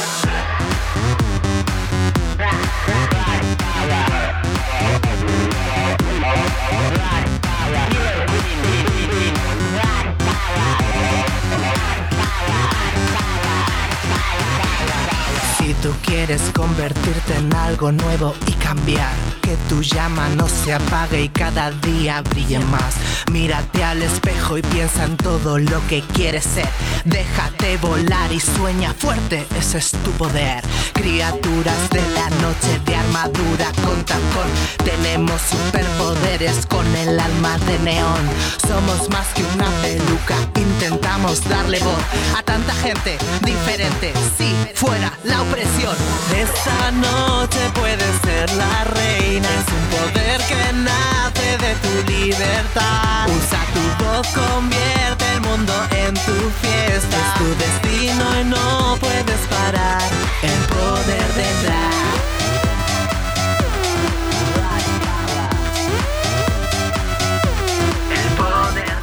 Bueno, pues esto es Drag Power de Killer Queen, nuestra última invitada de este especial de Queer Up Your Life. Tenemos un audio que ha llegado a última hora de Aleix, que creo que ya ha aterrizado y ha aterrizado con una, con una noticia, con una noticia importante y ahí, pues a ver qué nos cuenta. Hola Albi, ¿cómo estás? Yo ya he aterrizado, eh, ya he llegado a España y nada, llego con la maravillosa noticia de la aprobación de la ley trans, por fin. Pero bueno, luego me he puesto a investigar un poquito, a leer y, y nada, he descubierto que, que ha quedado fuera eh, mm, varias cosas. Eh, por un lado, el reconocimiento de, de las personas, de la existencia de las personas no binarias, ya fuera añadir una tercera casilla o simplemente mm, no añadir nada, o sea, que no, que no figurara eh, la casilla de género en el DNI, que yo creo que esa era una gran opción, que creo que también ha quedado fuera. Por lo tanto, se sigue sin reconocer el no binarismo, ¿no? Seguimos, seguimos eh, eh, siendo obligadas, obligades a existir en un binarismo. Y bueno, por otro lado, cosas tan importantes como eh, proteger a las personas migrantes. eh, de esto no se hace ningún tipo de mención y yo creo que ni se contempla, que es una locura. Y el tercer punto era eh, que las personas menores de 12 años también están absolutamente desprotegidas, absolutamente a la merced de sus tutores. Eh, o sea, si tienes unos padres fantásticos mm, que te apoyan y, te van a seguir y, eh, en tu proceso, pues genial, pero imagínate que tus padres son homófobos, transfobos eh, y fascistas. Entonces, mm, bueno, no sé, mm, la verdad que me ha dado un poco de bajón. Sin, sin sacar. Eh, sin sacarle peso a la importancia de, esta ley y de las cosas que se han aprobado y de las, mejora, las mejoras que supondrá en la vida de tantísimas personas trans. No quiero quitarle esa importancia porque porque realmente es muy importante, pero, pero bueno, en fin, que celebremos igualmente. Muchos abrazos. Oye, eh, mira, Aleix, justamente me has mandado este audio y al, al nada me manda Aleix también a un, un post de Instagram en el que nos avisan que a ver que, tam- que vayamos con pies de plomo, que no es que se haya aprobado ya directamente esta ley, sino que empieza la tramitación, pone literalmente, y tiene que pasar por enmiendas, debate de totalidad, pa, pa, pa, pa. Así que veremos qué pasa con todo esto. Aún así, celebramos eh, los avances con- que, que están habiendo. Pedimos, por favor, a las partes más casposas del gobierno que, pues que dejen a las otras que trabajen en esta ley. Ya sabemos a lo que nos referimos. Y vamos cerrando ya ahora sí este, este episodio. Tenemos un último audio, es de Thais, a.k.a. Fera y las disidentas, que nos viene con muchas, muchas, muchas recomendaciones. Y con esto ya iremos cerrando. Así que esto nos decía Fera. Hola, sóc la Fera de Fer i les Dissidentes. Sí, sí, la veritat és que podríem proposar unes quantes playlists alternatives amb molts noms de persones eh, que s'estan movent a l'escena eh, marica, eh, LGTBI i, i, i sí, eh, podríem proposar moltes llistes. Les primeres que se m'acudeixen, doncs mira, alguns noms. Pues, per exemple, Meconio, que fa molts anys que, que treballa a Resistència fent una música de puta mare molt guai, eh, molt punk però de, amb una arrel que m'agrada molt. Eh, L'Estribade, per urbanes i, i per canyeres i, i per raperes. Les que te calles també, perquè trobo que és, és sang nova i feta per dones i per gèneres dissidents, sobretot moltes dones, la meva llista. Tot, la Quilica Pica també. Les Butch també, que és un altre grup que es mou fora, de Barcelona que crec que val molt la pena. Després Litio X, que tenen una proposta electrònica superinteressant. La Sodio també, perquè també eh, hay que remarcarlas. I després se m'acudeixen, òbviament, les Bajas Passiones, eh, His Tragedies, Bonite, Papatopo, Albi també, Centauros i escolta'm, també faré les dissidentes perquè en aquesta llista, a part d'aquesta gent, m'agradaria també veure'ns a nosaltres. Eso, que nos merecemos estar y muchas veces no estamos, o sea que nos metemos nosotras solas. A ver si de aquí un parell d'anys eh, estamos todas donde, donde tenemos que estar, a la vista de la gente y en los oídos de la gente. Un patunet. Bueno, eh, mm, d'aquí dos anys o, o d'aquí dos mesos, eh? Mm, Nos queremos a todas en, en los escenarios i esperem que no haguem de, de, de esperar tant temps. Bueno, eh, pedazo de lista que nos ha un, anirem pujant tot a la playlist que hem creat i que, i que ya os he dicho que vamos a poner en las redes.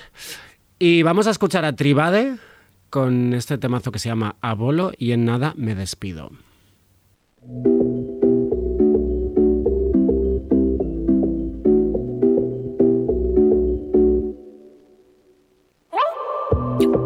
Era bolo casi declarada Y ahora estoy con una puta empoderada. No sé quién es la puta, ella es la que paga. Dice que no ganó para pagarla. Guapa Yo que era bolo casi declarada Y ahora estoy con una puta empoderada Sé quién es la puta, ella es la que paga Dice que no ganó para pagarla tiene dos móviles como la que antes. No es esa misma edad de los clientes.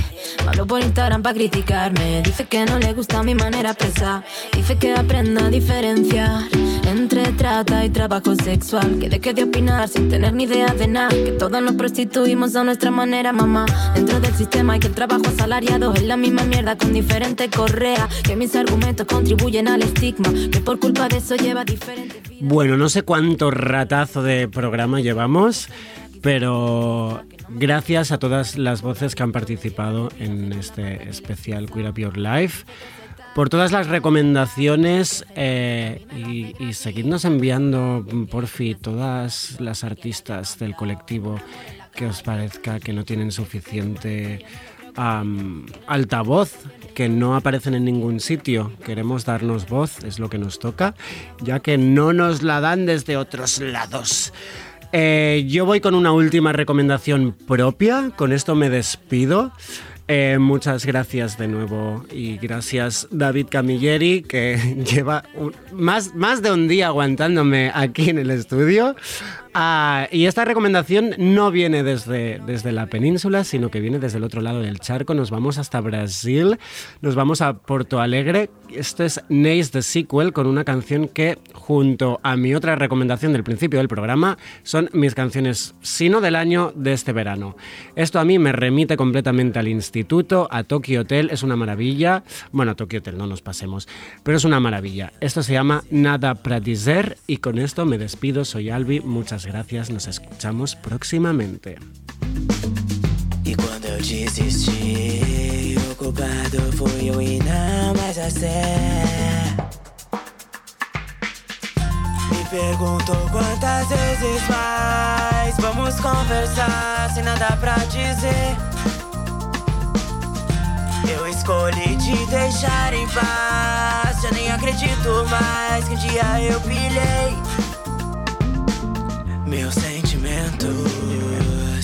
Eu fiz questão de reconhecer. Assumi meus erros, esperando outra parte acontecer. Fiquei andando em círculos, provando que o tempo nada vai trazer.